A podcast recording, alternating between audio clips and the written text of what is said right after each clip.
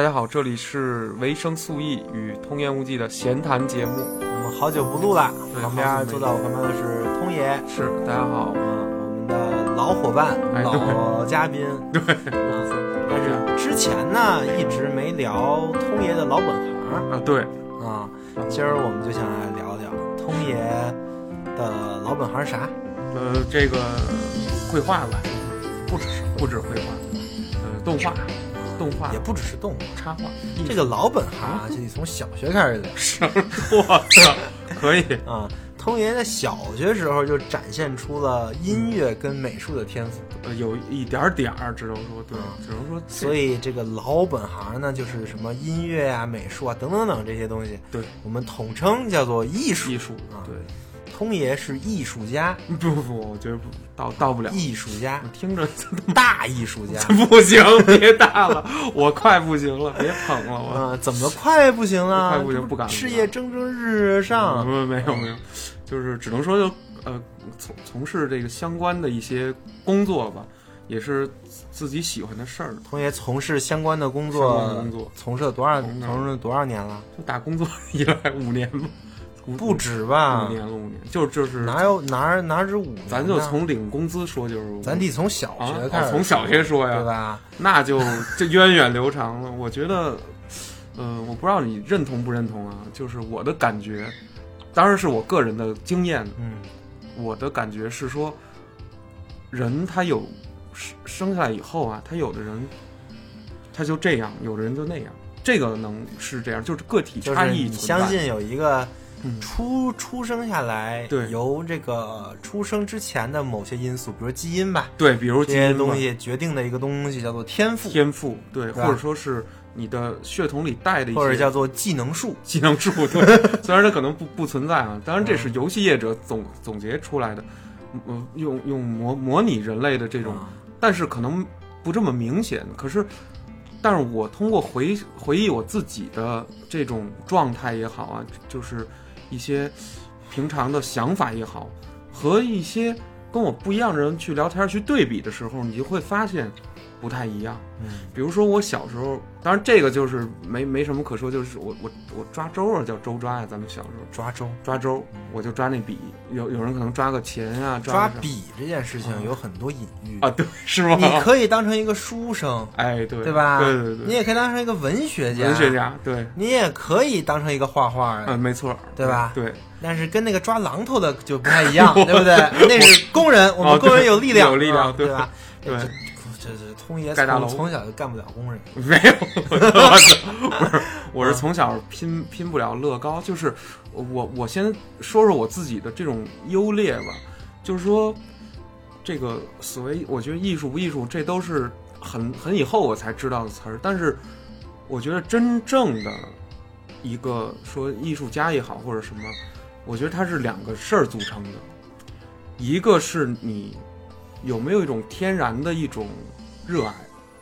其次是在这个天然的热爱上面，你有没有一个专业的技法？但是这两个事儿，我觉得它是，反正太阴差阳错了。我我可以这么说，很多不从事艺术行业的人，没准他就是一个天生的艺术家，但是只不过他不在这个行业里，倒霉呗，也不要？就是说倒霉，不是阴阴差阳错学数学去了。呃呃对，或者是嗯然后心里想，哎呀，我本来可以成为一个艺艺术术家的，没有，也不一定是这样。就是说，他可能因为其实这行业我我怎么说呢？你要说它存在，它也存在；说不存在，它也不存在。它就是有的人可能看上去更水到渠成一点的，成为了怎么怎么样。嗯，比如说他爸就是大艺术家，对，子承父业，哎，领领进去了，对，这行业就领进去了。但我觉得从原始点儿说，就是人类为什么里面涌现出这么一一种人，他要干这个事儿？因为我不不了解，就是说其他哺乳动物是不是也有一帮这样的哺乳动物？艺术家，艺术家就是鸭嘴鸭嘴兽，比如说它也是哺乳动物，比如海豚，它有没有一种海豚，它是专门唱歌海豚，它发出一种什么音波，就别的海豚都爱听，然后别的海豚还需要听，有没有这种事儿？或者说它吐一个水泡，大家都吐不出来，然后呢，别的海豚很羡慕它吐的这个水泡，有没有这种海豚？就是说，对吧？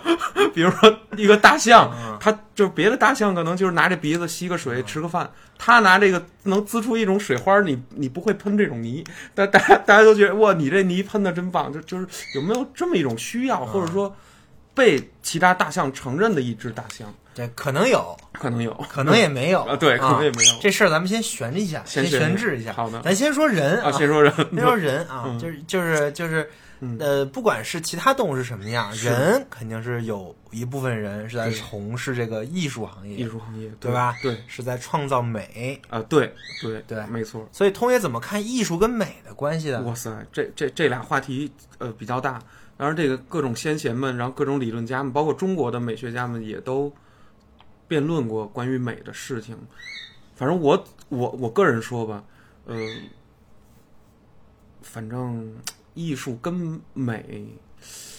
我我我都很难你觉得有关系吗？肯定是有点关系，啊肯定是有关系。那你觉得越艺术就越美吗？就换句话说，它是个正正相关的关系吗？它呃现在不是，曾经一度是一度的标准是，但是当代艺术把这件事儿给推了，但是没准哪天又又又又复兴过来了，就是他老是来回互相叛逆之前的嗯先贤，它是这么一种关系。那为什么会互相叛逆之前的这种之前已经定义好的东西呢？就是因为时代总在变，然后呢，沉浸在当时的一个很嗨的一个状态的时候，不能满足后辈的这个人，他们这些呃就是所谓的总有年轻人嘛，就是他出都被你定义完了，啊，对啊。对，都按照你这个话都按照你这个来。来对。哎，那我就没有什么存在价值了。存在价值，对。我得创作出一些新的东西。新的东西，或者我在玩一种很新的东西。对。啊一镜到底嘛，对。啊，对吧？对啊，总归就是就是说，他这个艺术这个事儿，它是活的，它跟美当然有关系，它其实是甚至一直都有关系，但是它可能关系不是百分百的，因为因为比如说有一个画家叫什么弗弗朗西斯培根，他是画家吗？那是画家呀，那不是知知识就是力量那句话那个人吗？是不是不是吧？弗朗西斯你不知道？培根是他说的不知道？对啊，知识就是是力力。量，他也是他说的吗？美美嗯国启蒙启蒙时期最重要的嗯，呃政政政治家吧，还是哲哲学家我弗朗西斯培根？，还有个笑话呢，嗯啊，怎么怎么就是就是，呃，嗯有一个人一直在听这句话，但他不懂、为什么知识就是力量，法国就是培根。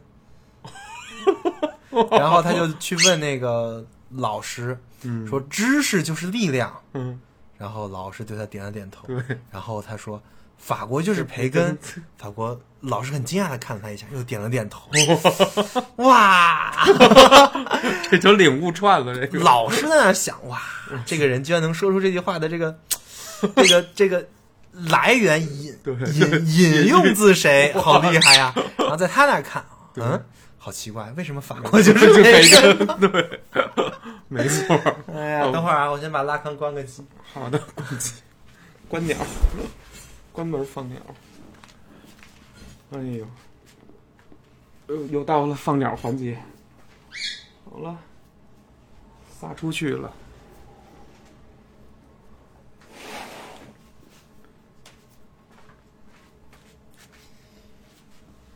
OK 了，OK，这个事儿其实显显示出的是嗯语言的模糊性哎，对，对吧太对了，太对了。啊。怎么就弗朗西斯培根了呢？对对，所以说你说的弗朗西斯培根跟我说的弗朗西斯培根可能也不是一个人啊啊。啊他是个当代画家，这个就是、啊！那肯定不是。不是不是，肯定不是一个人，就是二二十世纪初，就是就是那个、啊我那十六世纪十六世啊。纪，二十世纪初就是影他，咱说说他的影响吧，就是比如说，呃，咱们游戏里熟知的，像一些生生化危机啊、寂静岭一些，呃，比如三角头啊这种敌人呐、一些很恶心的东西啊，日本的一些什么那种怪诞小说啊，就是，呃，这些东西可能是受到这个画家影响，就是他怎么回事呢？有一本书，感觉的逻辑可能就是描绘他的一些作品的东西，就是他不好好画了。他把之前的，他把文艺复兴的东西又都再再打破一遍，就是呃，也不弄，就是再把那新古典主义再推翻一下。嗯总归就是他画出来的东西。我说我比如我画一个威毅老师的肖像，如果是按照呃古典一点或者叫学院派的这种话语权的这种画法，那就是无论是你后来借助解剖学科学也好，每骨头什么样子呀，每块肌肉怎么连着的呀，画的很像。光打过来又是什么样的？哎，画的更像了，就是像，就是这张画看了每个人类看了以后都认为这就是威毅老师的样子，一个接近于照片的一个样子，没问题。这个这就是，但是到了后面来说，我能不能画出威毅老师的别的东西？比如哇唰一团乱七八糟，你不知道这是看似不知道这是什么，但是画家他告诉你说，我不仅画画威毅老师是这样，我画。可能呃，张三李四都是这样。那这一团儿，或者说这个东西，他他说这是我对你带来的给我的感受，和你平常干的某一件事儿，或者说是我观察到你某一个气质上的一个东西，嗯，所所反映出来的一种图像的一个感觉。所以我只是用颜料表达。原来画这个人，画这个人啊，嗯，他长啥样，他就画啥样啊。对。所以呢，在那个时期，我们的绘画的这门技巧啊，对啊，它的目的呢是像，没错，没错，有过越像对。越好，没错。啊，画的那个汁儿跟你这个眉毛完全一样，你每个眉毛怎么怎么怎么往那边竖的，对，全都全都一样，对，这就是美，美，这就是美，对，像就是可，这就是叫所谓的关于一个东西的标准，或者说叫艺术的标准。在某一个时期，它是这个标准，但是到后面，它后来就变了，变化会有变化。后来就发现这种越像越美，嗯，就有点扯淡。对，或者说不是我这我们这个时代的呃，比如先锋艺术艺他们认为的艺术家啊，我们可能不追求这个。这个早就不追求了，印象派就不追求了，印梵高、莫奈那块儿就不追求了。你看梵高那画画的像吗？不，就是也有点还行，就是还行，但是他但是他不追求那种。梵高、莫莫奈画的，也就不是那么像了啊，是就不不太没有像跟照片似的。哦，那绝对不可能了。那毕加索就更不像了，更不像了，对吧？他晚年已经不那么画画了。那先锋艺术家呢？这这基本上你看不出是一回事儿了，是吧？对，就是现现在的艺术家。什么深圳那油画村呐，什么咱们这北京这七九八呀，包括上海也有这种这种地儿，什么重庆都有，哪儿都有。我发现，哎呦，现在这个就是，你也不能说人家说咱们说当代艺术家就都得沽名钓誉。但是我最近我看一个综艺，就是把一帮这个艺术家有名的、是快出名的、圈里有名的，呃，这种年轻艺术家给堆在一块儿了，叫什么《绘画少年的天空》。我最近看了看。当然，他们在节目里不管怎么表现，那是有剧本。就是，但是就说当代艺术的这种虚的都不行不行的了。我我说实话啊，你觉得它虚虚在哪儿呢？我觉得虚就虚在没法直接没法直接理解到它的美是什么。就是我不知道咱们这个社会到底是怎么着，因为我个人感觉就是，我我跟一个人的。和另一个，比如我和我父母和我很亲近的朋友也好，就每个人兴趣爱好，哎呀，欣赏东西怎么就完全不一样呢？一个音乐你听着好捧，就是很捧，很觉得就哇塞氛围什么什么，但可能他听完以后觉得，哎，我听不到你感受到那就很着急，嗯，你看这又恼火就很着急，但是我发现就是就这个时代普遍这样，你很难用。一首歌就是，哎呀，这是我们集体什么的回忆，就很有点困难，就是一种审美的多元化。多元化，对对，在不同的范式之中，大家都存在啊，都存在，对对吧？对，没错。OK，那通爷你是怎么想这个事儿的？你觉得审美的多元化是一种进步还是一种退步？进步还是退步？我只能说，这个就是历史的轮子。一直往前碾碾压，就是不管是进步还是退步，你也没辙了。我也没辙了，我我我我只能就是你作为一个人，就是看着他就这么发展下去，嗯，然后你你就看着那个节目说这艺术家，我他就那么着，你就那么着，呃，我心里可能会觉得，哎，这种东西我看看不上，或者说，哎，这怎么就这东西怎么这么粗糙？当然知道他做节目可能就一周时间画出来的就很粗糙，哎呀，这就就上了。你觉得这个里面，哎，水分太大了，就仿佛。一个人说：“我能烧宋朝，烧一个宋朝的这种窑，然后他结果给你拿出来一个实物，你一看这东西，还没我那刷牙杯子好用，就啊，还没工厂化对。你发你发现那嗯就是一瓷碗，就一瓷碗，就说它啊没有他说的或者说是标榜的它东西好，所以我就想说，现在这艺术到底表达什么呢？就是包包括就是当时我说通爷嗯啊，嗯我们今儿请通爷来，嗯让通爷给我们解惑的。解惑的，你啊能不能别把你的那些困惑，让我们也很迷惑，你知道吗？我知道，就是你现在是大艺术家，别别不是大师，别啊别别，啊！然后你都这么疑惑了，我是裤裆大师怎么办？你得给我们指引方向。我我觉得指引方向，咱们还是得稍微的啊，从稍微从头来捋一捋，好，好吗？就是说啊艺术这个词，art art art，这个这个词根儿词缀，art arts，呃，它是从词源学的角词源学角度度说吧，啊就是这个词儿原来什么意思？技艺，呃，那个技术的技，艺能的艺，一项、一项工艺，嗯一项一项技艺。然后呢，逐渐这到 art 呢，它有什么文文物、文明、文明产物、文明物这么一种东西。它那它是什么呢？就是，呃，举个例子吧，长城在秦始皇的时候，我去耗费人矿去建立它，是为了抵御北方的外敌入侵，它有明确的功能。嗯但是到了两千五百年以后的今天，两千六百年以后今天，长城不是作为一个防御，你也防御不了任何人的入侵，它变成了什么呢？旅游景点儿，一个观赏的物，一个伟大的遗迹，就像你在塞尔达这个旷野之息里看到的那些一百年前的那个战争留下来的东西，嗯就哎，当时这东西没有人管这这个大城墙这个防御工事叫艺术，没有任何一个人说这是艺术，顶多这就是大工程，这个像大工程。但是为什么到了它没有用了以后，大家认为它是工程？金字塔也是一个道理，这些包括一些这种就是能盖一辈子的那种教堂也是一个道理，它没有实际的那么实际的和它当年一样的这种功能了。功能的丧失，为什么使这个东西变成了今天你承认的艺术，或者说它其中的某一些方法建营造方法变成了艺术，这就是很奇怪。艺术有人说就是所谓的无用，到了一定程度才无用之学，无用之学，哎，这跟哲学很像。很像啊是是，很多人也说哲学哲学无无用论之学，对对吧？对对对啊，对嗯。对，对所以说呃呃很当然嗯，知道哲学有什么用，人可能有千百种方方式去反驳，包括这个艺术那你知道艺术有什么用的人也有千也有方式去反驳这一点。啊对，呃，当然呃，大家也清楚，就是你你去跟一个什么，你吃进去一个饼啊，吃吃一块牛肉比，它可能确实看上去就是没那么实在没没那么实在。对，它嗯比较虚，就是可能你是不是呃吃饱了的人啊，或者说有一定阶级的人。才有资格去谈论，或者说去、嗯，去研发研究。这个也是很多人在说的，也在说，一直在说这个艺术呢是嗯阶级性的，对你们这些艺术呢 都是资产阶级艺术，对吧？对对对，这这都不行不行啊！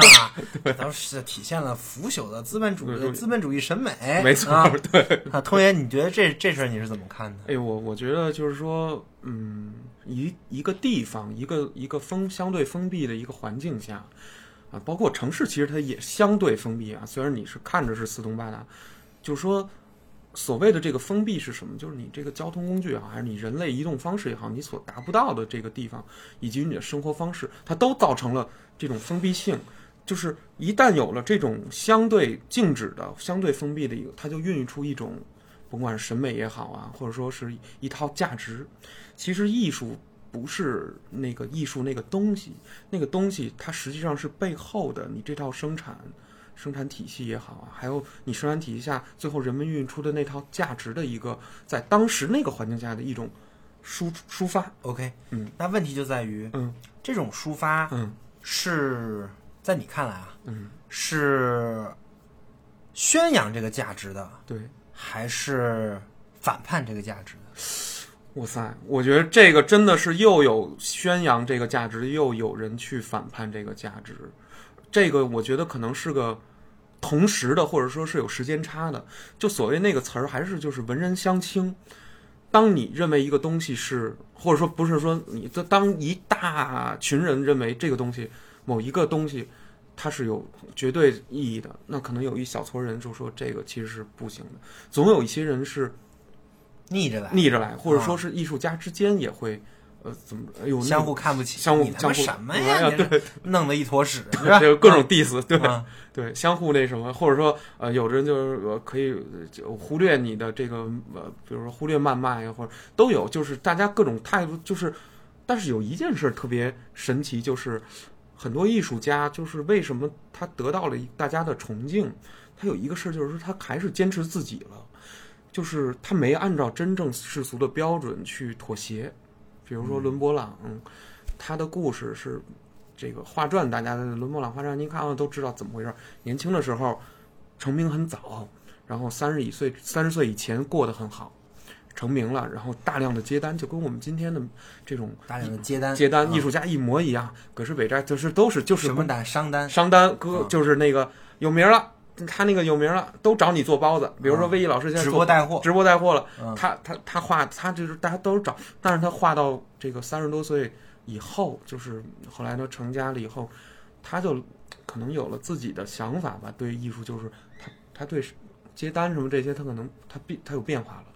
他怎么变化？就是说他画的东西，包括他嗯、我这么说就是历史留下了很多伦勃朗的画儿，其实是他不是他那个最早那个年轻那会儿他的画儿，反倒是他后面那些东西。等他死了以后，大家追追认他，所以说刚开始的时候，这个人嗯，他是先按照主流的这个价值对。来画东西，而且对。画的很好。对，而到后面呢，嗯，他他走出一条新路，对，没错，他走出一条新路，但是啊，他认为是他的认为这么着美，他觉得他他他我就要这么怎么画呢？我我形容一下，伦勃朗用尖锐的高光表达这个前，就是比如景别里面比较这块儿呃脸部比较近的地方，嗯同学到到时候嗯你、你能找两张这个伦勃朗的画，呃，到时候我们放 show notes 里面，哦，可以可以，好吧？可以，我我让让大家。欣赏一下什么叫尖尖锐的高光，嗯尖锐的高光就是用用嘴说就是啊，就所谓这明暗交接线，它画的比较清晰，轮廓也比较清晰，鼻子的这个形状也比较清晰，而且它画的光实在是太强烈了，就是没这么强烈。这现实里的光它其实没这么强，但是如果我画这儿的话，我会把这个形状画的很明白，然后呢。但是暗部，如果是这个后面这儿后越越远的地儿，它就画的很黑很暗，而且呢笔触很糙很粗糙，几乎感觉像未经处理。嗯，但是他觉得他找到这种概括了。我不知道伦勃朗怎么想，没人知道。很多人就不买他账了。后来他的这个收入一一降低了以后，不跟市场妥协，他整个人就渐渐人生就潦倒下去了。嗯，穷了，穷了，穷了以后，很多朋友就离开他了，就就是也没有人再去问津他了。直到他酒肉朋友就是就是我，直到他就是去世了以后，甚至有人都不知道他的去世。就是伦勃朗就等于是晚年比较潦倒。这个这个，但是他的这个画法对于今天就咱们说游戏美术啊，就是说今天的一些商用美术来说，这是启发性的，这是启蒙性的，没有人敢画的那么那个对比。就是，所以说艺术家他有一些很很奇妙的毅力，就是就跟哲学家似的，你别你你可以弄我把我弄死没问题，但是你说我这个观点不对，我就得把你骂死，我就我要把你给我要坚持我的这个东西，他不他不轻易向敌人呃敌对敌对的匹这种匹敌他的人也好，还是世俗的观点呃去低头，他要坚持他自己的这个东西，所以他可能某某种程度上，他虽然人过得比较惨，但是他留下来的某种余韵，却影响了后面的很多人，嗯，就变成了传奇。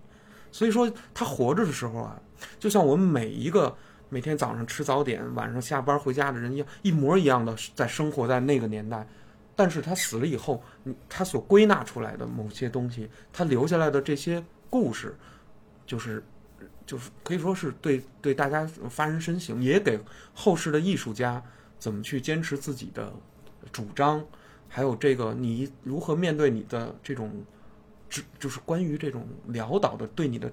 活着的时候的折磨是有帮助的。比如说，你觉得你坚持不了的时候，你可能会想起，可能梵高对于自己卖不出画，他也就他没有那么大的功利心没什，么所谓，无没什么所谓。无所屌味，对，无所卖不出吧，我就卖出一张又怎么样，嗯对吧？就是不管不对你画传怎么写我没事儿，或者说我当时怎么折磨我都没事儿。反正我有我哥养着，对他有他哥养着，就是是他有他哥养着，但是这不能说他生生活的有多么好，或者说他，而且我觉得这个也体现你说那个无用嘛，无用，对对吧？对啊，对，就是你现在在创造的这些东西，嗯，可能不能为当代的人提供一种当时的价值，对对对对，特别对，嗯这就跟你种个地不一样，没错，没对吧？错？你，种个地的话，大家都能吃上，哎，一年就管哎用，对，大家也很尊敬你。没错，对 但是但是你要是画个画，对，那一般人如果看不懂，对。那不见得大家尊尊。那就完了，对，对吧？那就真的完了，对，而且可能，当然了，呃，可能会说就是，你说像那种哗众取宠的人啊，比如说拿着一毛笔胡甩的这种大师，我也在问这个问题。他跟伦勃朗有如果？说对，如果说伦勃朗的这个故事嗯，诠释了什么叫艺术的话，对那么你就没有办法把伦勃朗跟这帮人做一个区分。对，比如马保国的传武和那种 和对马保国口中的传武和那和李连杰的传武，又和那些真正会打搏击选手，然后他可能采用了一些传武的技击的，呃，他把技击画到他的、那一个五连鞭，对一个五连鞭 啊，我今天打五连鞭中了三鞭，这种这种传武，那它又是不是一种，比如说像尤其像书法家，那他中国的特有艺术书法。这个他又有没有这个评判标准？他肯定肯定还是有，肯定还是有。OK，OK，就是那种书法家，呃，一一帮假徒弟围着，然后呢，那个就跟那个假太极似的，拿手一搭你腕子，这人跟触电了似的，这么哆嗦。就这种太极拳和李连杰打太极拳和真正实实战技击的太极拳，那他哪种是能就就仿佛艺术也面临这种讨论上面的困难，OK，你无法揭露它。行。嗯那我们刚才说的艺关于艺术的几个点啊嗯，一个就是它无用性，对不对然后一个呢就是它超越了这个时代，对对吧？超越了这个，就是必须是这个时代嗯。呃这个主流价值嗯，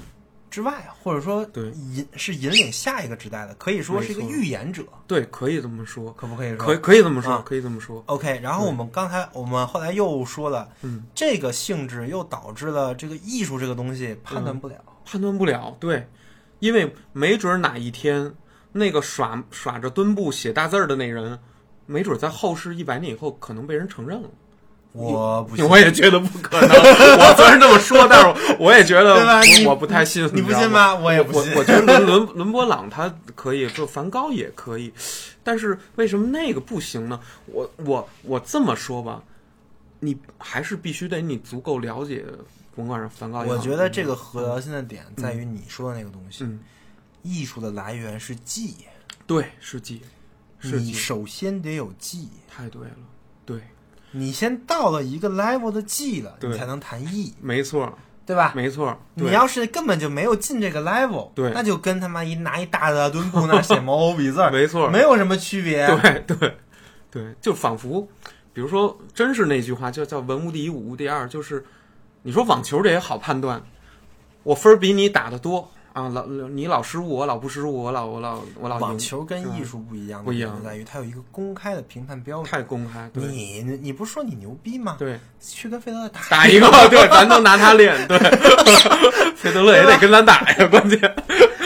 全是没有你，六比零，你要不参加一个 WPA 大卡车赛，你能进预选赛你就牛逼。进不去对吧啊厕所都不让我进，对对，因为它有一个非常公开的评判标准，，有规则，它有分儿有分儿有分儿啊，对你可以积那个分儿。对啊，对。但是艺术没有。艺术没有，对对对对，艺术有的是什么？艺术就是，我觉得能抓得住的，咱们先说能抓得住的啊。艺术有几个事儿能抓得住？材料，这是绝对可以抓得住的，嗯，这是绝对可以抓。为什么？油画，咱们老说西方油画，给人一种感觉啊，就是说咱们没学过油画，或者说没学过艺术史的，给人一种感觉，就是说油画，感觉好像西方画了一千多年了。嗯，不是的，真正用油去调色，调调调色很晚很晚，而且它叫荷兰画，它叫它都它出了这地儿，人家没发发明一种这个用油去调这石头颜料的方法，所以当时为什么广泛的画其实不是在布上完成，是在壁墙壁画上完成，它是别的颜料，那个具体是什么颜料大家自己查去。嗯，油画的起源大家也可以查到，很晚，我只能说比较晚，比你想象的晚。很晚，他才用油去调，才有当代这哦用油所以它有一种材料上的革新、革新材料上创创新、创新啊。我我可以说说这个东西到底有多大的影响。没油之前，你刚往上画了一个东西，没过两个小时它干了。我想让这肉色再渐变渐变，咳不下来了。我想往里混点别的颜色，点一点绿啊，给它融进去，融不进去了，它干了。还有的呢，那油不不是这种油，不是这种松油，不是这种松脂油，别的油往里调，调完以后，这画搁了三个月没干，不好保存，就出各种各种问题，所以这就叫材料问题。这三个月万一有只猫上面 对碰一下，然后然后这这画就变成猫就画画了。猫画了，或者它就它就是谁手或者一一捻它就掉了。但是真正的油油画它是什么呢？两三天，基本上能定就定住了。嗯，但是当天你你无论用油画刮刀去怎么刮一刮呀、弄一弄，但是现在都是化学生产随便改，随便改，你可以随便。便改。啊，这个画布上面的东西，你一油画刀你使点劲儿往下一走，这这一页就这么厚没了，直接跟奶油似的就给刮走了，就就我我理解你说的材料啊，材料。其实是一种控制力，控制力，对对吧？对对对，就是人嗯，作为一个这个这个这个双双手对，双双脚的一个动物，动物对，它原来嗯，能控制的事情很少，是的，是的，是的，对吧？对，啊，他连呃别你别说天然气了，连那火什么时候灭都不一定能控制不了。了，对啊，现在我们能控制的事很多，对而你说的新材料就是增加了一个画家对，对于这个画的这个把控力。没错没错，说的太对了，对，这个是记忆的一个核心，一切记忆的核心都在这儿。嗯、再说的实一点儿，所谓的艺术，我个人觉得，这其实是感官的，没有感官，可能就没有人类的任何艺术。如果人没有，咱们所说无感吧，我我就包括所有感官嘛，我不知道到底有几感啊，咱们就胡说是无感，可能还有其他更重要的感官没有被发掘和命名。感官才是这个艺术，感官和什么合上呢？感官、情感，然后是材料抒发，就是它是一个接收这个世界，理解这个世界，再从这个理解上再往上再走一小步，再把它输出出来的这么一个过程。这个过程就是大概上艺术的一个目前能看到的一个基本没有跑偏的一个这个不叫定义吧，一种特征，一种特质。几乎所有的艺术都有这么一种东西，嗯，取材进来，想提升它。同学，你输出它你知道你说的这个东西跟什么特别像？嗯，不知道呢？跟语言特别像。哦，为什么呢？取材，取材看到了很多事情，对，然后把它嗯，符号化，对在脑子符号化，然后再表达出来，对对，这不就是语言吗？是语言，是语言。哎，那艺术艺术行为就是语言，某种程度上，哎，你说得特别对。也许这个所谓的绘画也好，还是什么也好，它就是一种抽象。语言其实就是抽象，就是抽象就是抽象。它表达不了实质，但是它能接近去表达实质。嗯，对是站在你的角度上去表达这个实质。表达这个这个其实在我看来也是艺术的一个很重要的点，就是你作为一个艺术家，你有嗯你的视角，而你的视角决定了你的表达，没错，对吧？对对对，而对而而比如说像你说的这个，就嗯就就就这些艺术家，他们的视角是独特的。哦，比如说为什么这么打高光？嗯因为他看到了这么打高高光会会会有一个什么样的效果？对对这个我们没看到，对，没想到，没看到，没看到的时候，我们就不觉得它好。没错，对但是一旦这个视角被我们所理解了，对哎，一下这东西我就知道啊，原来这玩意儿它好在这儿。这儿没错没错，就仿佛我无法听懂京剧的唱腔到底美在哪儿，怎么那么过瘾一样，也就仿佛你给两就给给给清代人，你突然放了一首弗洛伊德平克的歌，他我估计他也听着费劲。叫平克·弗洛伊德，平克·弗洛伊德 就放了首平，对，就是说平克的歌，对吧？放放了一个，他听着听也听不懂他，他到底怎么这张专辑就从艺术性上他也达到了一个程，理解不了，其实理解不了，因为他理解不了的是这整套东西背后的一个一个大的这种支撑它存在的一种大的根基，一个场，一个场，对，一个场域，对就是他理解不了这个人为什么能站在这个场里，他对是，没错没错，他不他理解不了这个世界并不只有一个场，对对对对没你这个世界是不同的场的叠加，嗯，没错，大家相互渗透着，相互那种，哎呀，就是太，反正太太太奇妙了，就是太奇妙了。嗯，艺术就是受限于这种材料，然后但但是人没有去无尽的去推往往下推这个材料，而且对于关于怎么控制这个材料，人类也去千方百计的去折腾它，就是这个东西怎么就这么迷人？后来我就现在已经都控制好了，啊现在全靠全全全靠电脑了，啊，对 对吧？对啊你要什么材料？啊，对你要一个五彩斑斓的黑，啊我给你弄出来，对吧？然后这个在地你在这个电脑上手写板上画下去数，数位艺术，嗯对对，包括这个，尤其最近，我我现在这公司也是，他老呃一手着手想投资点关于 AI 的那种小小小工作室啊什么的，就是看谁呃能能训练训练算法，训练训练这种出图快的这些嗯，方法，呃，也给我们培训培训，就说现在这种东西你大概怎么用，怎么怎么怎么来用。确实有一些呃游戏公司呀、设计公司可能也用到了嗯这种 A AI 算法、AI 出图这种东西。但是我老觉得啊，虽然今天啊，我咱们咱们说 AI 算法的这些东西很简陋，但是它它确实发展的有点快的惊人，真的是有点快的惊人。前两天手的问题没解决，它现在就解决了；前两天脸的问问题没解决，脸马上就解决了。你刚想说这 AI 画的东西不怎么样的时候，它就解决了。所以说，你要说作为一个实际画画人，心里一点儿恐慌都没有没有，那也嗯不可能。但是我总觉得那个有一个事儿你要解决了，我就服。就是如果 A A I 是按照感情去去出图的，我就服。但是我我怎么证明你是感情出的图？就就只有这么一个地儿是可能现在是人类唯一能觉得就是我能高于你的一个，要不然如如但是很很担心就是这个人类这个意识你这个东西很难判断，很难判断你你你怎么判断这个图画的没有感情呢？就说嘛，我就不知道嘛，所以我能判断它没有感情的原因，可能就是我只能判断出，因为你是基基于这样的训练方法，然后让它生成的图，你你是有这个你是怎么写的这些代码，然后还有后面呃你是怎么训练它，你为了什么图，这个是有有依据的，就是我不知道谁说的，说人做梦。几乎都是你看到的东西，然后呢，你再怎么去组合一下生成的图像，这顶多是你梦的界，就是到的极限了。拉康说的，拉康说的，无意识是他人者的话语啊，拉康，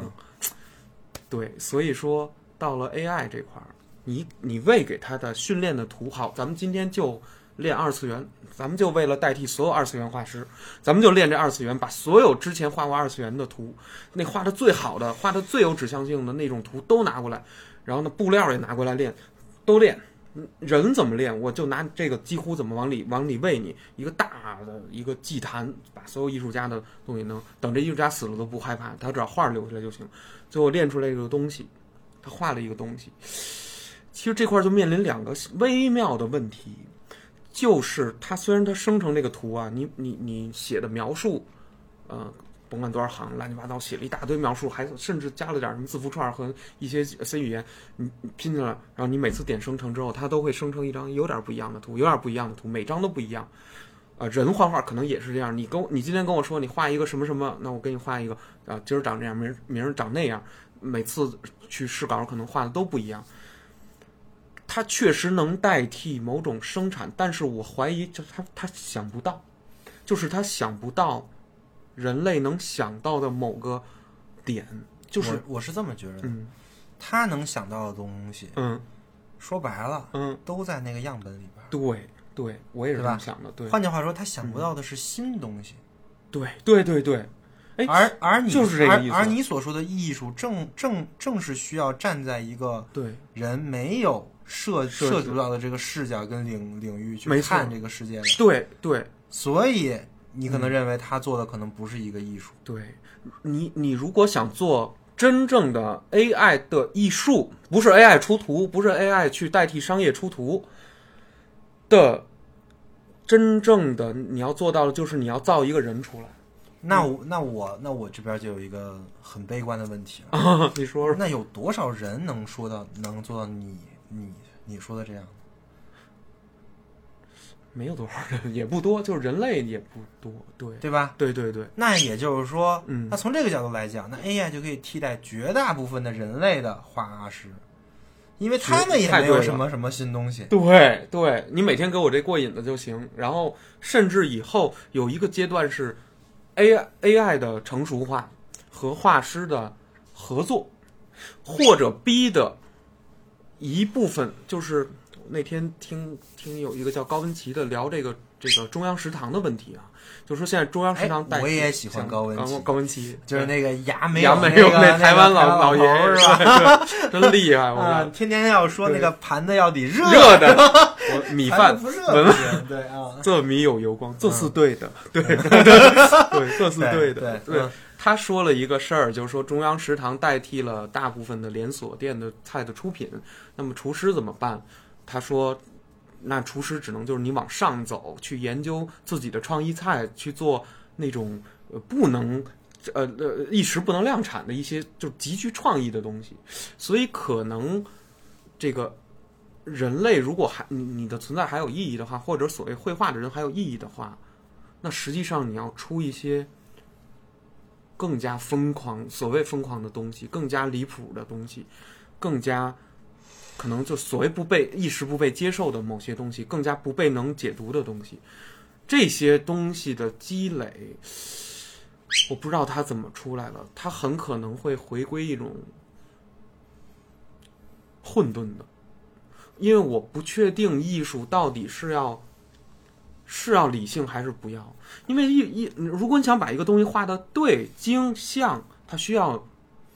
理。这个理就是什么意思？街霸六跟街霸五的一个大的区别之一，就是呃，从建模上，它它是怎么做这个肌肉的？它把肌肉做成了可动的，就是呃，真实世界里面，我的肱二头肌收缩了以后，我的小臂才会提起。它把这些东西做出来了，嗯，他把几乎每一块大的肌肉都按照这样的动画模拟出来，但这在街霸五以前四都是没有的，因为我觉得，因为做这东西太奢侈了，也没有必要。但是卡普空这一次做出来了，我刚才想说的是什么来着？你刚才想说的是这个嗯 AI 嗯，和这个嗯和这个人关于对理的这个问题，对理的这个问题，就是罗格斯的问题。哎对对，哎啊对罗罗格斯对。这个理理的问题，那么可能做街八六的时候，我们需要解剖学知识，知道这一段肌肉要这么缩进来，然后它，然后而且当时街霸里面做的非常夸张，这肌肉都爆出筋来了，这这种感觉它要它是表达力量，这是理的部分，很很需要。但是到了感的部分，如果我把感的部分把它拉到一个很极端的方法，我去表达这个里面的东西，很可能就不是这样的，很可能就无法去进行普及或者商卖。所以我觉得，艺术之所以能被普遍接受，或者说它是，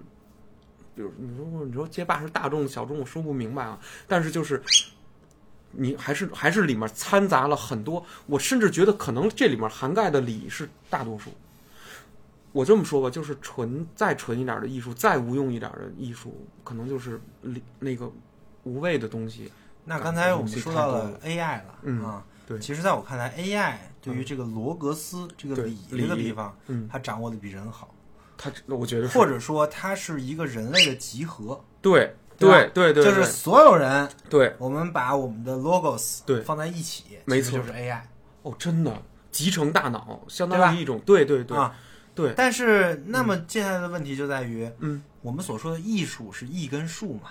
对对，可以这么说。那那个对艺呢就是理，对，嗯术呢就是你的那个嗯，方法方法方法对啊。对然后现在的问题就是，那你相信未来的这个画、画家，对，或者说这种画手，嗯，他们必须要借助 AI 才能画吗？不需要，艺术从来，我认为有或者说，一个借助 AI 的画手嗯会不会比一个一般的要强？因为它可以把完全的那个 logos 的地方交给 AI。哦，哎呀，我觉得就只能说是两条路线百花齐放了。有没有会会产生这么一种需求啊？就是有一个人有一天，有很多人，咱们看多了 AI 的东西了以后，有一天觉得它太好了，太正确了。我突然想看点错误的东西，我突然想看点粗糙的东西，我突然想看一点儿你只要保证这个东西是你画的，只就是你这只右手画的，左手画的，我就想看。嗯，你你千万别给我掺 AI 啊！那个东西我知道它有多好，嗯，我就但是我就想看这个，你你必须保证这一点。然后就然后就会就会生产出一个嗯，啊、模仿不是 AI 画画风 AI。AI，对对对，我就我就害怕是这样这样，对，就是说哦，这叫我人手风，再来一个 人风，对人人风绘画，然后那叫那叫对，嗯 AI 风绘画嗯或者怎么样，对，就是说他学习能力是或者说太强了，他被某一个大的企业或者几个大的企业给推到那儿了，Google 完了没有，给垄断到那儿了。他学习能力，他不仅他不是学习绘画了。我认为真正 AI 它学习的不是绘画，是学习人类所有近千年来、万年来的知识的集合，政治，然后地球、地理、物理什么都给它喂进去以后，它所生出来的那个图，就是你在理解了地理、物理，人类告诉你这地球这么，看你能画出什么样的新的结果，让你画一个东西，你会变成什么样，对吧？总归就是这个 AI 做不到，这个 AI 做不到对，算力太大了。这个不是算力的问问题这个是嗯，他画的现在所有东西都是出现过的，对，他只不过是在出现过的地方在做模相相相相似的模仿。模仿对对吧啊和生成。对，这个从画的领域上来说，他没有一个明确的规则的时候，他做不到创新。哦，创新，明白这一点了。嗯，其实我用猎人蚁王篇这个小麦下棋的例子来说吧，当那个蚁王用小麦十年前创造出来的一个招儿，想把小麦困死的时候，这个盲女小麦突然，哎，羽化出来了一个，它突然进化出来了一个全新的这个奇奇招，叭往那一落，蚁王傻眼了，说这个怎么？哎呦，这这我这我还赢不了。其实人类对抗 AI 就像富坚义博画的这一小段一样，就是蚁王这这已经太强，你给他一本书，围棋书，咵我就学了，象棋书咵就学了，什么我都会。但是这个小麦其实它它就是有点，呃，富坚义博有点他隐喻象征这种人脑，就是你别看都在这种宇宙里了啊，我我我因为我积累这东西太多，我灵光一闪，嗯，走你，我突然就突变了，说白了就是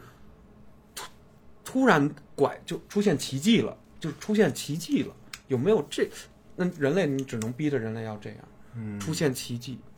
对，嗯，这个东西吧，不好说，不好说，不好说啊。行，不好说。那我们再说说别的吧。行行，我们刚才聊了 AI，嗯对啊然后现在我们聊聊嗯，通爷，你刚开始说这个做艺术是要有天分的，对吧？对，是要多多少啊少对。那你是怎么判断出有没有天分的？有没有天分这件事儿很好判断。如果一个孩子你让他画画，他说我不想画画，这这就叫没有天分，这就就可以直接判断所以你的判断是欲望，欲望。就是想。想和不想，啊就是这么简单，没有。我说的可是关于画画，不是不是画画，关于创作这件事儿有没有天分，就是想和不想。但是关于技术上的天分太复杂了，我不知道怎么评，就是不同技术有不同技术的天分。对，这个其实我觉得也很也很好理解。嗯，就比如说一个那个手天天抖的人，可嗯能画不了画，对，对吧？但是他想画，对他再有天分，他再想他也不行，啊，对对，就因为因为他那个控制不了嘛，控制不了，啊对。对吧？对，所以说这个事儿很多，就是手抖不抖，抖到什么程度程度对啊？你你你对你的笔能不能有控制？对，然后你的那个弯是不是能弯的很好？没错这都是各种的。你要把它你要把它做呃解构的话，能解构出很多很多很多小细节，节对不对？对，啊呃，但是我就着刚才魏毅老师说这个，一个人手抖，比如说啊，呃，咱们咱们胡说吧，比如说我的手天生从从零从从一岁的时候，我的手就一直在做一些这样的动作，就是呃这样这样跟跟跟舞剑似的这么一个，我手腕就永远这样，我神经坏了，我先天的这样。但是这个人非常喜欢画画，他对涂鸦有一种快感，他你让他干别的，什么算数学，不喜欢不喜欢，体育不喜欢不喜欢，但是你给他一张纸，他没了，跟这纸上能划了六个多小时，而且长随着长大了以后，他对他看到别的一些画面，或者说音乐或者什么，他他很有感觉，他他想把它再现出来。你别看他手虽然这样，但是他我说的我咱们就推演一下啊，他很可能就画出一种。把这个东西，把这个东西作为一种基础材质，这这是我的基础笔画的一个东西。但是我明暗什么我都画的很对，最后我我我想画什么还能画什么，不影响。啊，您你能理解吗？其实不还是影响欲，望的问题。还是欲望的问题。欲望是终极的问题。如果你没有欲望，你只有一个选择，只有放弃。因为因为欲这种欲望太强了以后，你你你没有形成价值了，你没有干别的事儿的余地。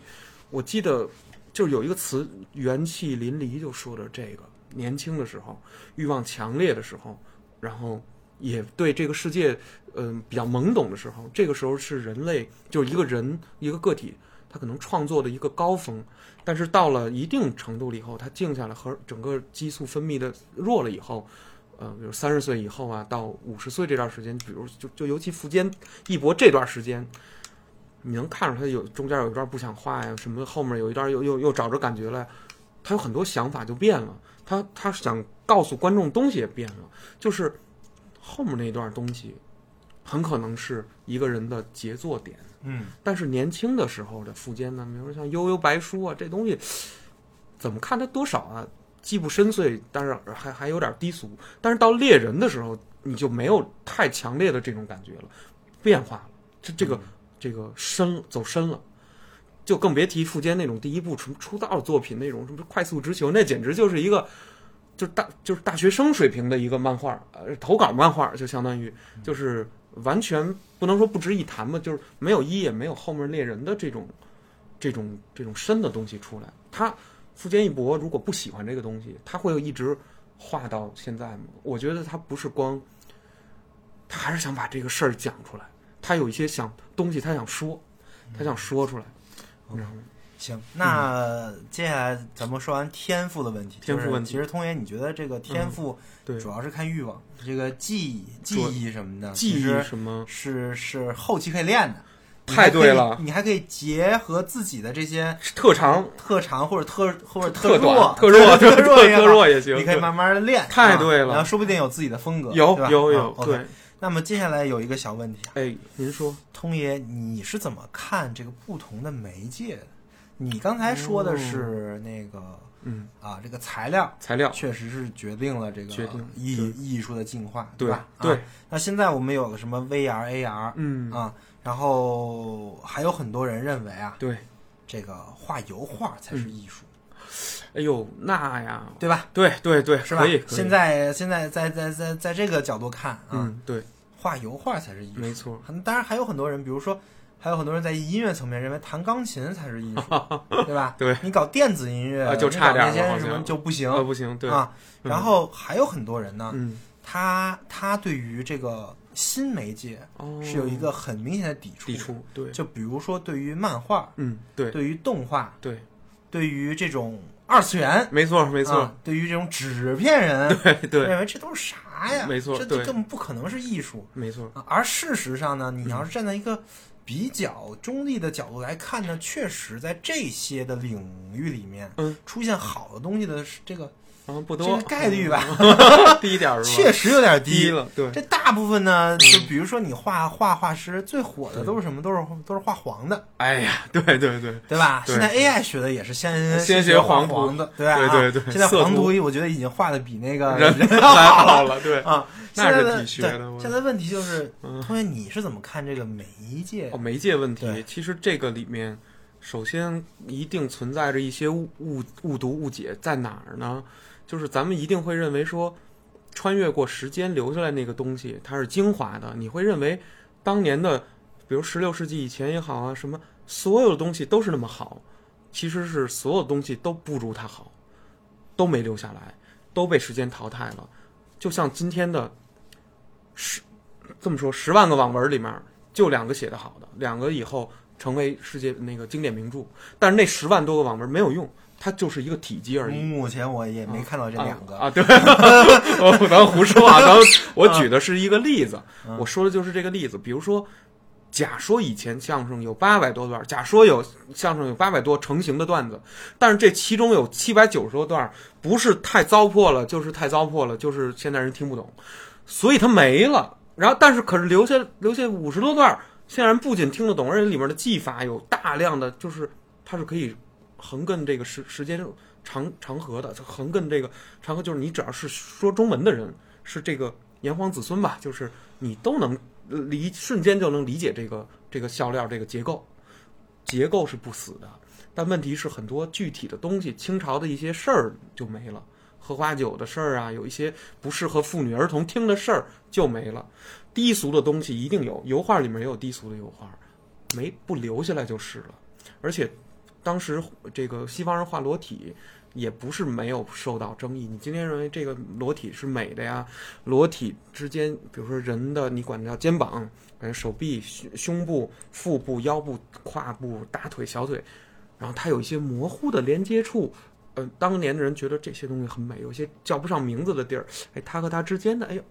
就觉得它跟一块大面包、大奶油似的，就这样绵延过来。有人就觉得这个美，但也有当时就有人觉得这东西就就是裸裸体就不好，就是其实那些声音它不过没了。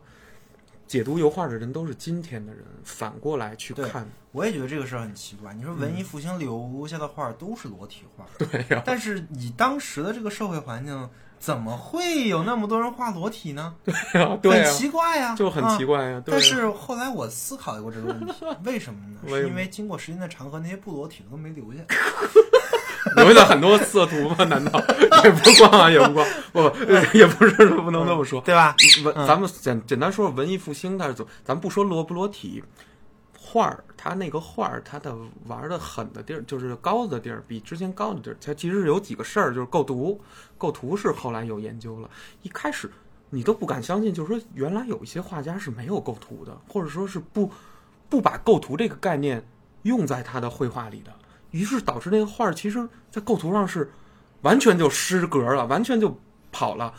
你不管这不重要，但是到文艺复兴它有构图，还然后把科学方法几何学把其他学科平行方法直接拿过来用。解剖学是生物学旗下的，拿过来用来画肌肉，这是达芬奇他们干的事儿。谁谁谁用建筑学、材料学，用几何学，用几何学的东西用来画透视。之前十六世纪以前其实没有透视，没没没有这这这么准的透视。那透视后来给那个当时的人给吓着了，有就是就感觉看的跟真的跟真的似的，就特远地儿墙上掏一洞进去。后来仔细一看，这墙是平的，给当时人吓一跳。当时透视啊，当时人大导演刚从那叫那个刚刚一进来，往里一往里走一看，觉得那块是一纵深的，特别好啊，很准。结果往结果近看，妈呀，平的，竟然是一一面墙，就跟咱们现在。不是有有人拿那 U 就是 YouTube 不是有有那种艺术家嘛，在地上画一水池子，然后那狗都不敢跳，啊，狗都不敢跳，狗还在那儿探头直，嗯。然后在在那个相机一个特殊的角度，你一看好像这玩意儿，十六世纪文艺复兴的时候就玩明白了。就玩就玩明白玩明白了，玩明白了，现在还让人还让很多抖音的抖观众很惊叹，惊？叹，对。嗯，对，因因为没没有没有见过嘛，它是个奇奇事儿，就是当时确实文艺复兴结合了很多。数学的方法引进进来去画这些东西，相信物理学也好，还是什么，哎，是不是能打通？是不是这个东西放怎么能求真？因为那会儿的像就是达芬奇他们有很多这种文艺复兴什么三杰，当然那是一大堆人，他们都认为十六世纪以前那那个怎么画的不真啊？画耶稣也不知道耶稣是谁，就每个耶稣都长那样，每个耶稣每个耶稣都是就是每个观音都长观音那样，它不是一个特定样子的观音，不是一个。以谁谁谁为原型的哦，你看这人是一个真人脸，而是一个被偶像化的一个神。嗯，到了文艺复兴在画的时候，不仅我把这个人可能画成我们那个，就昨儿他骂我，那是院长，然后然后但是他不喜欢我画，然后我把他画到那个那个叛徒里了，然后呢，我把那个郑院长画到那个神那儿了，就是他后来搞点这种事儿，拍个马屁，拍个马屁，对，顺便就就这么干，真这么干。然后，所以他开始把一些真实的取材的方法，真实的怎么能让这个画面达到真实的一些方法给用进来了。所以说，整个的这个西方绘画，它不是像咱们想象，就感觉好像都长一样，都是油画，只要是画面上的都是拿油画，不不不不都拿油条的。其实它不是这样的，它是经历过很多想法上的创新变革和尖锐的这种抨互相抨击斗争。就就现在词儿叫 diss，我不尊重你，你不尊重我。我搞你，你搞我，我在用用骂骂你，你骂我，就这种方式激烈的这些东西，等大家都去世了以后，时代留给大家的那个东西，今天人拿过来以后说：“哎呀，当时怎么那么美好？”其实你并你今天人并没有生活在那个时候，你不知道当时的艺术家其实他们也是世俗之人，他们也面临很多的就七情六欲、七宗罪都面临都有，都有各种各样的。各自的人生困境和和艺术上追求上面的那个突破不了的一些东西和困惑，所以他是这样，就是咱们说说说媒介，说漫画为什么不被承认？艺术是不是第九艺术？呃，游戏是不是第九艺术？这种话，漫画在法国漫画是被承认的，法国把漫画当成艺术了，已经基本承认了，还有争议，但是基本承认了。但是日本这个 manga 这个日语语境下的日系漫画和西方的这个又不一样。我看过一些西方就是法式漫画，画的确实是好，它它是文学性的，它是文学性的，它不是那种那个我为了取悦你好爽，哎，看的很我好爱，不是不是不是这样的，而是那种很严肃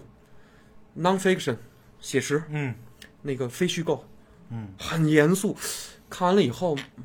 你心里发人深思，发人深思。但你虽然一时没有什么感觉啊，你你不会啊，比如说你不了解法国的那个，不不是他他所画的一些文化，呃，什么一战、二战、柏林墙，你不懂他说什么。但是他这个漫画是有价值的，你你画这个，你一下你就能明白，嗯，他为什么这么他写这些台词儿。有一个非常有名的法国漫画，但是伊朗人画的，是吧？就是那个还被改编成动画电影了。那个人，那个伊伊朗女生，然后她到法国求学，学的就是这个法式漫画，自己就画了一个伊朗的关于伊朗的，她从小到大的一个，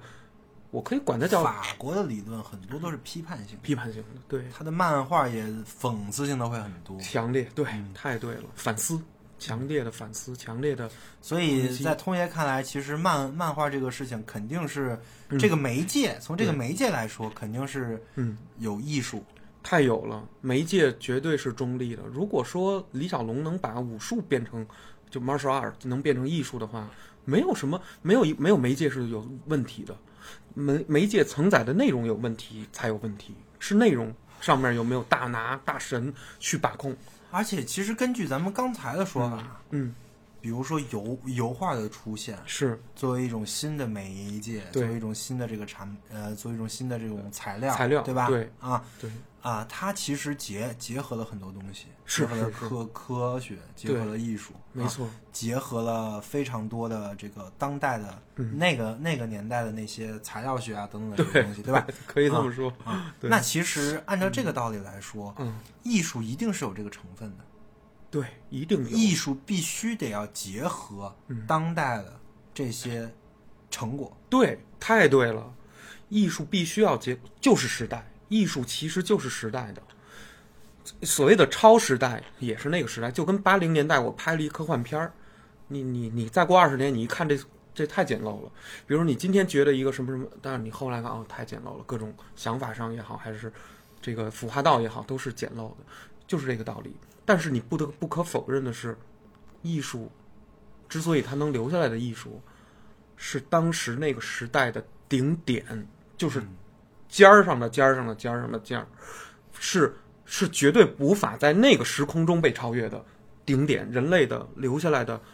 那种最直观的顶点。它是直观顶点，它不是像数学这种，就是说我填一个坐标，它就在这儿了，而是一种你一下就感受到了，它是音乐的，它是感受的，它是你通过觉来察觉到的，来接收到的最直观的顶点。所以说，其实这种媒媒介在我们看来，比如说漫像漫漫画啊、动漫啊，嗯，或者说像那个电电子音乐呀、是，这种媒介，嗯，其实是未来的艺术。对，其实是未来的艺术啊，对对，就是这么理解，就是这个意思。比如说，呃，假说电子文明有一天不知道不知道什么原因陨落了，真的陨落了，埋到地底下了。结果呢？但是人类没灭亡啊，人类比如说，嗯，咵又长出一一一只人类来。后来这人类他又考古，他他也往往底下挖挖挖挖，结果挖出一个二零二三年创作的一个电子乐。结果他一拨这电钮，也不知道怎么那电池还有，就剩最后半格电了，叭叭叭放了半半分钟，听了人都震惊了。我靠，这是什么呀？没听过呀，嗯不知道这是什么。他也不知道这是二零二三年的音乐，但是他他他一定会震惊，因为他能听懂。他为什么多多少少能听懂？因为他是人类。他虽然文化断代了，整个精神层面都断代了，他电子文明已经退了。这个文明退，他可能是在下一个文明里，文明 B，然后他他听到文明 A 的声音了，他会有感觉，但是他的感觉跟文生活在文明 A 的人里的感觉，听到的这段电子乐不一样。嗯，同样的和弦组，今天人听啊好爽啊，弄嗨了。对了，但是他听是，哎，这这我没听过，是我操，很很奇妙，或很很很很很远古，或很神圣。这个远古也包含这个东西是从地里地地下挖出来以后，呃，风化了、做旧了、失真了，然后导致的一种特殊的一种，就跟今天人以为青铜器是绿的，其实它是金黄金黄的，它镀了一层黄铜，青铜器是金黄金黄的摆在那儿，用的人是不可能用一绿的，从土里刨出来绿的，那都被氧化的而且中毒中毒了，氧化铜，氧化铜氧化对，那哪能拿那喝？它都是镀上去的黄金黄色，所以所有青铜器如果想复原它，应该满屋子都是这样的，非常黄澄澄的，黄澄澄的。古代的画儿也是很鲜艳的，不是像咱们现在看到的这种感觉。那么这种时光赋予它的一种朦胧，这种东西，你后人看了以后，你你不误解它，等什么呢？你一定一定程度上的，你就会曲解它，就会，哎呀，就是有一种不一样的感受，就是这样。对，所以其实媒媒介这个东西其实还是很重要的，而且。其实越新的这种艺术创作的媒媒介越越可能出现对，新型的艺术。没错，嗯没错。对。那那最后通爷聊聊现在的艺艺术圈儿吧，作为艺术啊？家，没没没，啊。不敢不，我我可不是，我可不敢艺、嗯艺术圈啊，咱因为咱不是。据我所知，嗯现在嗯处于一个艺术已死的时代。哎呀可以这么说啊，然后艺艺术家嗯。们不被人尊尊重，虽然说嗯，从来也没怎么被人尊重过，对对。对吧？你说那个梵高，他嗯。他他对，那个年代没错也没人尊重他，对对啊，都是事后发事后生的，啊都是事后总结，嗯。一张照片儿吧，咱们说一个简单的道理，一个你比如说你你你昨天拍了一张照片儿，你不会觉得它很有价值，但是你到了七十岁的时候，你看到你二零二三年三月十，比如十十几号你拍了一照片儿，你会觉得热泪盈眶。这个就是艺术的道理，它一定是什么东西悄然改变了以后，把一个东西定格在了当时的那个时候，它才产生了一个价值。艺术的价值实际上是时间的价值，是时间赋予人类社会社群、人类大家共同的这个精神进进步了以后，才能得到的那个价值。所以它不是钱买的。艺你在拍卖行里买到的艺术品，嗯啊，进入拍卖行了，这个你买到的不是艺术，你买到的是艺术品，是一个货，是一个物体，嗯是一个纯物质非。常海德格尔，海德格尔啊是吧区分了艺术、艺术品哦，和艺术家。哇塞，嗯是吧？嗯对，所以说，呃，咱们说去嘉德拍卖也好，去哪儿，你去看看那大陶瓶子，现在谁画的不错的，多出名，多出名，哎，或者说谁先有名了，后面那画又卖多少钱了，这都没什么没什么意义。其实其实是一个商品，其实是一个商品，对对，它是毫毫无价值的，但是时过境迁，到了一定程度了，人们赋予它的意义，意义的价值就是艺术的价值。那个意义，比如说，呃，郭德纲啊，这是当年马三立用的一块醒木，啪一摔，这传给我了，所以我是马派相声的传人，这是郭德纲，对吧？这醒木就真就是个木头，它再好的木头，它就是地球上一块树，一个树最后造出来一个木头。马三立摔过，那是什么赋予它价值？是马三立这个祖师爷泰斗级的这么一个相声演员赋予他的，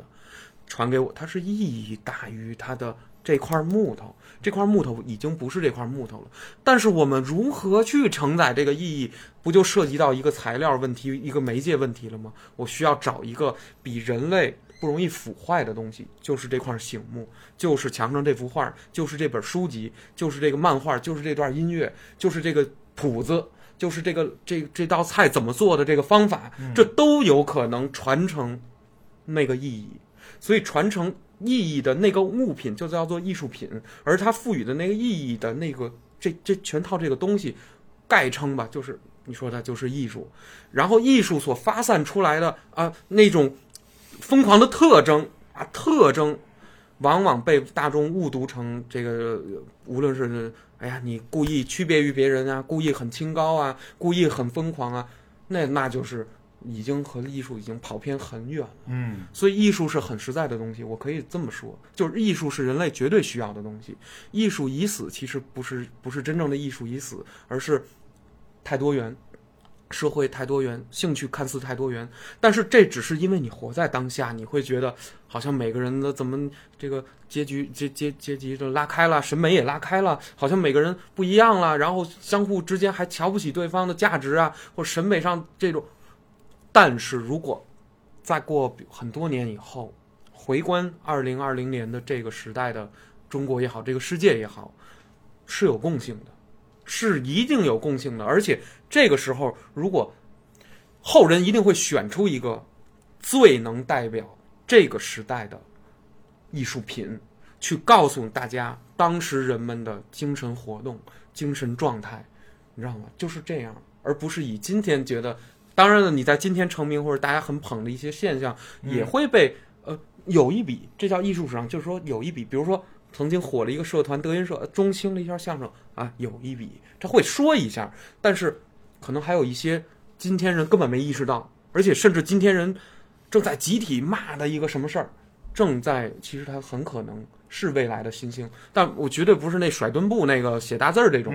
而是一个很认真的人，嗯，很笨的人，特别笨，不可能不会赚钱，可能他他他他钻在自己的那个牛角尖儿里了，他认为这个是对的，你们你们不信呢？就是那个卞和献宝玉的那种精神，楚王三代楚王都就是两其中两代要砍他的腿，说你这个这块玉是假的，你别来了，你再来，你那膝盖我也也给你挖了，俩膝盖挖了，第三次是推着轮椅来了，后来。呃，这个叫叫来楚楚王第三代楚王叫来鉴定团说你你把这玉切开，好好打磨一下，看到底是不是你说的这个。嗯后来和氏璧，结果还真是，这是个隐喻，这是个个隐喻故事这个隐喻故事，对，没想到啊，没想到这个和中国传统文化里还有这么厉害的有太有这种这种童话神话级别的这种战国点，就是简直，哎，我听完之后特别特别兴奋，就是这种东西就是会会给人特别哦，原来一个人可以让两条腿都废了，然后就为了说这我就是那天看见有一个凤凰落在这块石头上了，凤凰只有在看到玉石的情况下，它才会落，它就这么高贵，所以这块石头，它逻辑判断是这块石头就是玉，所以我要进献给咱们最高贵的这个大王，他他就信奉这个，就有这么轴的人，但这么轴的人搁在今天，无论是你这个人的家长还是这个人的朋友，都会嘲笑你轴，都会骂你嗯轴，都会说你犟，都会嘲笑你。然后呢，其实这样的人挺需要精神分析挺，需要精神分析，而且这样人往往，你说他处在这种状态下，他真的不是抑郁就是躁郁就是疯狂，对，因为会被会被周围人，你你会被社会排排排除，你会几因为你乎相信的一个事情是整个社会里没有这么一个东西。没有这么一个东西，不相信，然后甚至比这块玉还要虚无的一个某种精神上的一个东西，然后你觉得它应该是这样是对的，你可能已经看到了一个什么东西变大了以后，它固化了之后产生的那个堕落和腐败的东西，你看到了，但是呢，因为它太大了，很多人都指着它吃，没有人愿意捅破那个皇帝的新装的那个谎言，直到他自己轰然倒塌，有一天。轰然倒塌了以后，大家反过来说，当年其实有一个人也骂过他，他坚持骂他，然后，呃，只不过当然这我们也当年也没多善待这个人，就是把他也给弄弄死得很惨，就是就是这这么个意思。所以说，艺术或者说人类，他你看他有这种悲剧性。艺术家呀，如果你是一个纯粹的艺术家，他有这种悲剧性，悲剧的医生是悲剧的。所以要在走走这条路的时候，各位朋友们要想好，要想好，嗯你要是很功利的话，就不要不要那个什么了。但是很多时候恰饭艺术家也有，就是嗯、潮流艺术家真是分两种，一种是这这一辈子得到承认，画的都是主流东西，学院派，这也叫艺术家；一一种是我跟你对着干艺术协会的会长？啊，会长，对对对对。啊，当点什么院长啊，什么相声协会的 那个那个那个长啊，对对对，结果什么坤呐什么的，昆曲吧，昆曲不是往下掉吗？对对，这反正这曲艺就往下掉，开始啊，没人听了。对，就像这种事情，呃，哎，你还真别说，你一提起这个人来，他其实他有自己的理论。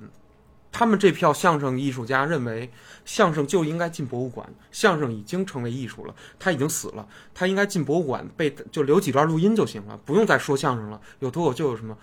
郭德纲不信这个邪，就是说我怎么就不能凭着这一手吃饭呢？怎么就不能壮大？他他结合了什么呢？其实如果我把